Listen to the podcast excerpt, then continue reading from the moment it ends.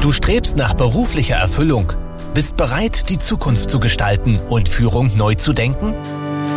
Herzlich willkommen bei Menschen in Führung, dem Podcast für High Potentials, Führungspersonen und Unternehmerinnen. Dich erwarten Gespräche und Insights über Motivation und Mindset, Führung und Unternehmertum. Von und mit Sabrina von Nessen. Hallo und herzlich willkommen zu einer neuen Folge im Podcast Menschen in Führung. Heute mit einer Solo-Folge zum Thema Führungsstile. Und zwar zu einem ganz besonderen Führungsstil, nämlich der transformationalen Führung. Wenn du heute Führungskraft oder Unternehmerin bist, dann hast du möglicherweise verschiedene Führungskräfteentwicklungen durchlaufen, viele Bücher gelesen und hast erfahren über den charismatischen und den ethischen Führungsstil ähm, und den situativen Führungsstil und hast du nicht gesehen. Die Frage nach der optimalen Führung bewegt uns alle. Zumindest alle, die Teams jeglicher Form führen. Und sie bewegt natürlich Unternehmen, denn letztlich soll Führung zur Zielerreichung beitragen. Dann stellt sich also die Frage, ob es sowas wie eine optimale Führung gibt. Und ich bin persönlich offen gestanden kein ganz großer Freund von Führungsstilen, weil viele davon eine Art Optimum proklamieren, das wir in der Realität kaum erfüllen können. Aber vielen hilft auch diese Vereinfachung, dieses Schubladendenken, um sich erstmal zurechtzufinden, um eine Orientierung zu bekommen und sich selbst zu reflektieren. Letztendlich sind wir aber in unserer Persönlichkeit unterschiedlich, genauso wie unsere Mitarbeitenden und die Situation, in der wir führen. That said, nichtsdestotrotz kennt die Wissenschaft, äh, Wissenschaft seit etwa 20 Jahren einen Führungsstil, der sehr gut in die aktuelle Zeit passt, nämlich die transformationale Führung. Transformare, etwas verändern. Und wenn wir in diesen Zeiten eine Konstante haben, dann ist es ja wohl die Veränderung. Passt also grundsätzlich sehr gut. Transformationale oder manche sagen auch transformative Führung sieht Führung als Prozess, bei dem sich Führungskräfte und Mitarbeitende gegenseitig zu einem wie es so schön heißt, zu einem höheren Maß an Moral und Motivation erziehen. Sie bietet eine umfassendere Sichtweise von Führung und legt einen starken Schwerpunkt auf die Bedürfnisse, Werte und Moral der Mitarbeitenden. Das ist ganz spannend. Der Fokus liegt also nicht auf uns, auf der Persönlichkeit und damit auch dem Ego der Führungskraft, sondern auf den Mitarbeitenden.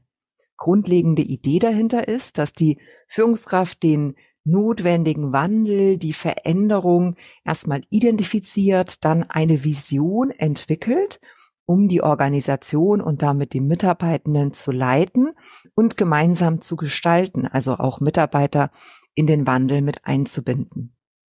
Worum geht's also im Kern? Im Kern besteht die transformationale Führung aus vier Elementen. Das sind ideelle Beeinflussung, intellektuelle Anregung, inspirierende Motivation und individuelle Berücksichtigung. Jetzt schauen wir mal Step by Step jeden einzelnen Faktor an. Erstens die ideelle Beeinflussung. Da geht es darum, Vertrauen aufzubauen.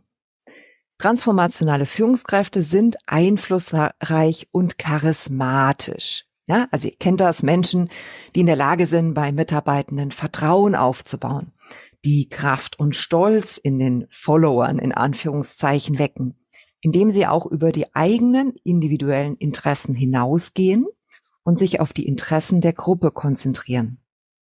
Wenn du dich fragst, kann ich diesen Punkt erfüllen?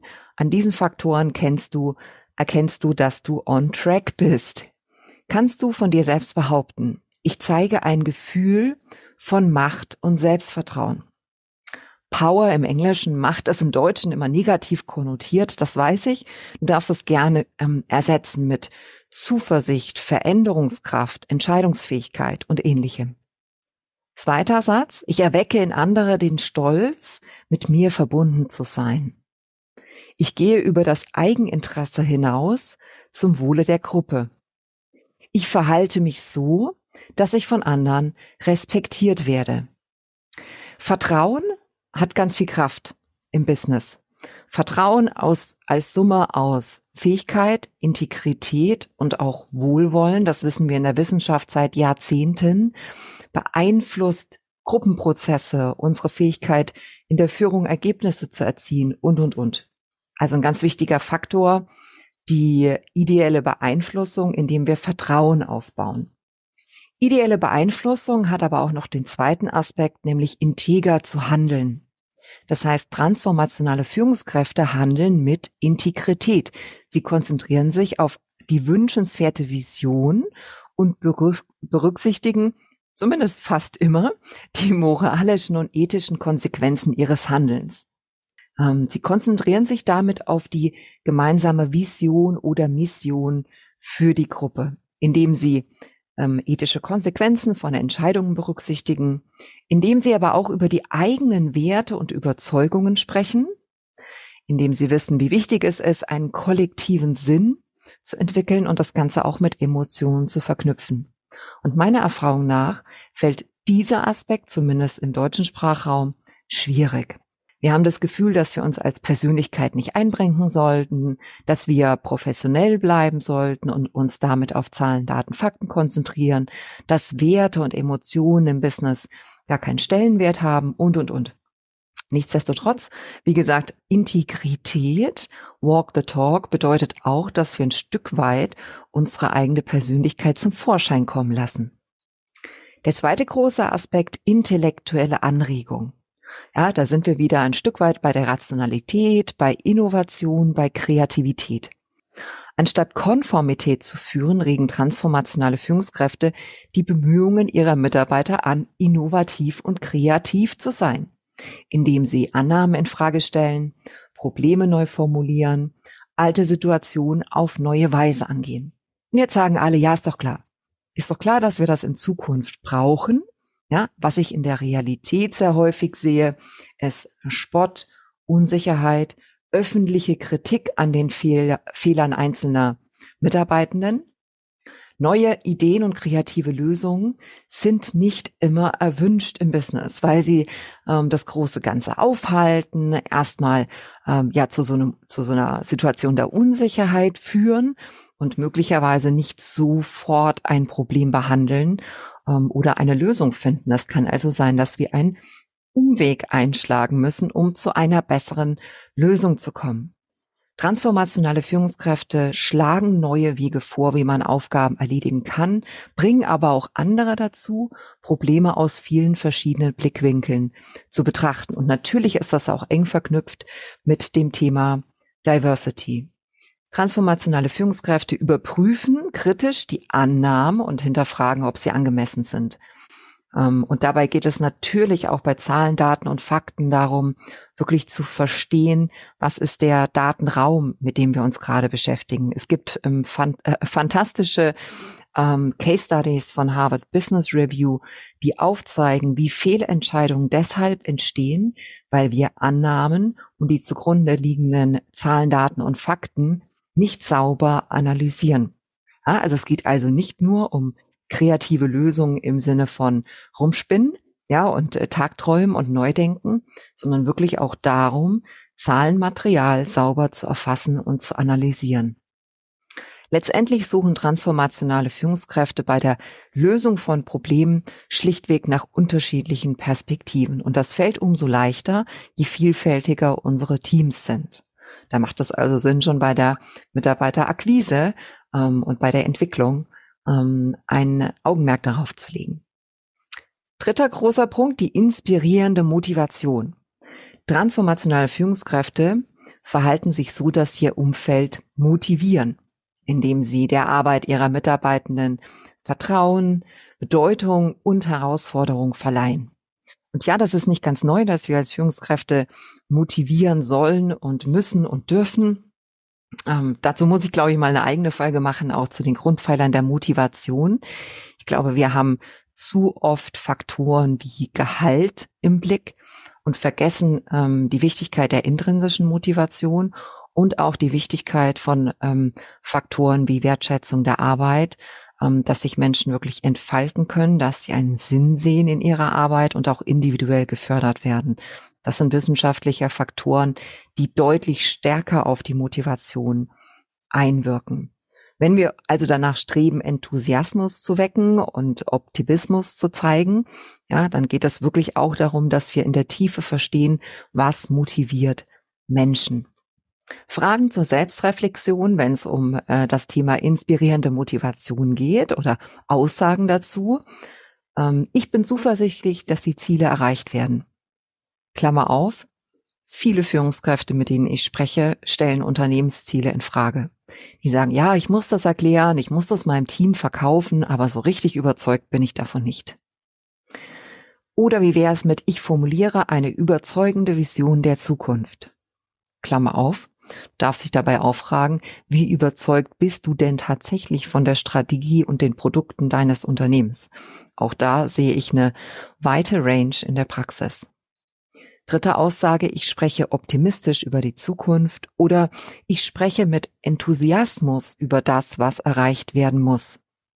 Und ehrlich gesagt, Enthusiasmus in deutschen Führungsriegen würde ich sagen, nicht sehr ausgeprägt, weil wir nicht sehr emotionale Typen sind und auch nicht gerne, ja, diesen, dieses Chaka gehen nach vorne bringen. Nichtsdestotrotz, wenn wir es nicht ausstrahlen, wenn wir nicht sagen, ja geil, in diese Richtung wollen wir zusammenlaufen, das macht nicht nur Sinn, sondern auch viel Freude, ja, und ich zeige da eben die entsprechende Begeisterung als Führungskraft dafür, warum genau sollten es dann eigentlich Mitarbeiter tun? Ja, ähm, das ähm, färbt ja sozusagen ab. Letzter großer Punkt in der transformationalen Führung, die individuelle Betrachtung. Ich weiß, das Leben als Führungskraft ist anspruchsvoll genug. Der Tag ist voller Meetings, voller Entscheidungen, voller Probleme. Es gibt auch mehr Stakeholder als in Anführungszeichen nur Mitarbeitende. Nichtsdestotrotz ähm, wenn wir uns wirklich den Herausforderungen der Zukunft stellen wollen und eine Veränderung initiieren und gemeinsam gestalten wollen, dann geht es letztendlich auch darum, das Bedürfnis jedes Einzelnen und wirklich jedes Einzelnen nach Leistung und Wachstum ähm, zu achten, indem wir als Coach, Coachin oder Mentor, Mentorin fungieren. Ja. Wenn wir neue Lernmöglichkeiten schaffen wollen uh, und das Ganze in einem, in einem förderlichen Arbeitsklima, ähm, dann hoffen wir natürlich auch, dass Mitarbeitende ähm, sich selbst weiterentwickeln, ihr Potenzial entfalten. Und die transformationale Führung hat eben gezeigt, dass es um individuelle Unterschiede in den Bedürfnissen und Wünschen der Mitarbeitenden geht. Und dass wir gut beraten sind, ähm, diese Individualität anzuerkennen ähm, ins Gespräch zu gehen, gemeinsam zu analysieren, gemeinsam Stärken zu entwickeln, auch Zeit damit zu verbringen, in gewisser Weise zu unterrichten oder zumindest zu coachen. Also nicht nur zeigen, wie etwas geht, sondern auch, was der Sinn dahinter ist, was das große Ganze ist, ähm, wie die langfristige Strategie ist und den Mitarbeitenden zu helfen, sich in diesem großen Ganzen optimal zu positionieren und zu entwickeln. Wir behandeln also Mitarbeitende nicht als Gruppe, ähm, sondern als Individuen, die es auch entsprechend individuell ähm, zu fördern gilt. Große Frage zum Schluss funktioniert dieser Fluffy Stuff wirklich? Ja, ich sehe schon die kritischen Gesichter der sehr gut ausgebildeten Führungskräfte und Unternehmer, die sagen, also pass mal auf, Sabrina, ja, das mit dem Coaching und den Emotionen und der Nähe ist ja alles ganz nett, ja, aber wir verlassen uns doch mal lieber auf die harten Ziele und dann machen wir Management bei Objectives und dann gibt es noch Gehaltserhöhungen und dann ist auch gut mit der Motivation. Die Wissenschaft hat in den letzten ähm, Jahrzehnten nachgewiesen, dass die transformationale Führung einen erheblichen Einfluss hat, und zwar auf eine ganze Reihe von Ergebnissen. Letztendlich geht es immer um den Unternehmenserfolg. Faktoren, die damit reinspielen, sind aber sowas wie Arbeitszufriedenheit, Motivation, Engagement und Leistung. Und ganz ehrlich, wenn wir eins in der Zukunft brauchen, dann doch wohl Teams, die sich engagieren, die gemeinsam denken, die Konflikte aushalten, die sich weiterentwickeln, die kreative Lösungen finden. Also wie kann ich denn sagen, dass diese Faktoren nicht relevant sind? Das Gleiche gilt für den positiven Einfluss auf Stress und Burnout.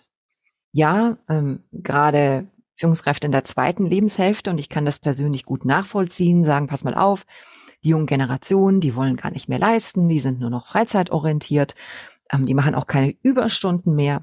Letztendlich wollen wir doch aber, ja, dieses ähm, Thema Wellbeing nicht nur für uns selbst, sondern auch für Mitarbeitende. Das ist doch ein starker Grund, warum wir Führungskräfte geworden sind, um dafür zu sorgen und gemeinsam zu gestalten, dass eben Mitarbeitende, dass das gesamte Team sich in jeglicher Hinsicht gesund entwickeln kann. Das heißt, Stress und Burnout bei allen Menschen in meinem Umfeld zu vermeiden, ist, meine ich, ein sehr erstrebenswertes Ziel. Auch für mich selbst als Führungskraft. Also, das ist der zweite Faktor. Der dritte Faktor oder äh, Faktoren, auf die die transformationale Führung einen positiven Einfluss hat, ist Kooperation, Kreativität und Innovation in Teams. Ja, und ähm, jeder, der sich mit Produktentwicklung, Organisationsentwicklung, Strategieentwicklung beschäftigt, weiß definitiv, wie wichtig Innovationen ähm, für den langfristigen Erfolg von Unternehmen sind. Letzter Faktor, auf den ähm, die transformationale Führung einen positiven Einfluss hat, ist ähm, das Vertrauen, ähm, der Gruppenzusammenhalt und auch das Selbstwirksamkeitsempfinden von Mitarbeitenden. Selbstwirksamkeit, ganz kurz, äh, da sollte ich eine eigene Folge dazu machen, ist ähm, die Überzeugung, dass ähm, ich jede Herausforderung in Zukunft meistern werde. Und zwar, weil ich so bin, wie ich bin, weil ich gut bin, weil ich Potenziale, Fähigkeiten und Stärken habe und weil ich in der Lage bin, ähm, gemeinsam mit meinem Netzwerk, gemeinsam mit positiven Emotionen und kleinen Erfolgen auch Hindernisse zu überwinden, die sich mir in den Weg stellen. Das ist Selbstwirksamkeit. Und diese positiven Vibes, ähm, die liebe ich in einer Gruppe. Das ist doch ganz wunderbar, wenn ähm, es in der in meinem Team, bei meinen Mitarbeitenden diese positive Grundstimmung gibt, zu sagen, ja, das wird schwierig, wir packen es gemeinsam an und wir werden eine Lösung finden. Deshalb, zu guter Letzt, ja, ähm, der große Strich, das große Fazit macht transformationale Führung Sinn, wenn sich dein Unternehmen, wenn sich dein Umfeld, deine Branche dynamisch entwickelt und du deshalb ähm, willens und in der Lage bist und auch das notgedrungen tust, Dinge zu verändern, Dinge zu gestalten, ähm, dann macht transformationale Führung unbedingt Sinn. Müssen deshalb alle gleich sein? Nein. Nochmal, ich bin großer Kritiker von Führungsstilen per se, weil ich eben Uniformität ähm, weder persönlich mag noch äh, jemals den Sinn gefunden habe im Business. Menschen sind unterschiedlich, Teams sind unterschiedlich, Situationen sind unterschiedlich und es ist völlig in Ordnung, ähm, sich nicht sozusagen einem Stil hinzugeben. Gleichzeitig ist die transformationale Führung aber so, ich sag mal, weich formuliert und so breit aufgestellt, dass jede Führungskraft und jeder, jeder Unternehmerin ähm, da seinen oder ihren Platz finden kann und wer das für sich selbst im Übrigen gerne mal hinterfragen möchte und einschätzen möchte, der findet unter mindgarden.com. Ich bin weder ein Affiliate noch sonst wie mit dem Unternehmen verbunden. Ähm, unter mindgarden.com einen Test, ähm, bei dem man für kleines Geld eine Auswertung der ähm, vorher genannten Punkte erhält. Also, wenn du dich dem Thema annähern möchtest, deine eigene transformationale Führungskraft und dein Verhalten einschätzen möchtest, ähm, dann gerne unter mindgarden.com oder mit den vorher genannten Aspekten und Fragen einfach mal auf einer Skala von eins bis zehn frei einschätzen. Ich glaube, das reicht, um eine erste, ähm, einen ersten Indikator dafür zu bekommen, wo Entwicklungspotenziale bestehen. Ich wünsche dir viel Erfolg, viel Freude und Zufriedenheit in deiner Führungsarbeit. Und wenn du Fragen hast zum Thema transformationale Führung, Führungsstilen, Konflikten, Kommunikation im Team, was auch immer, stehe ich dir sehr gerne als Ansprechpartner zur Verfügung. Du findest im Übrigen Rat und Tat nicht nur von mir, sondern auch von Gleichgesinnten in der Human Leadership Community. Wenn du auf meiner Webseite schaust, unter Community findest du alle weiteren Infos. Danke fürs Zuhören. Wenn dir diese Folge gefallen hat und du den Podcast unterstützen möchtest, teile ihn bitte mit deinen Freunden und hinterlasse eine Bewertung und Rezension. Weitere Infos und Ressourcen findest du unter www.sabrina-von-nessen.com. Das war's für diese Folge. Bis zum nächsten Mal.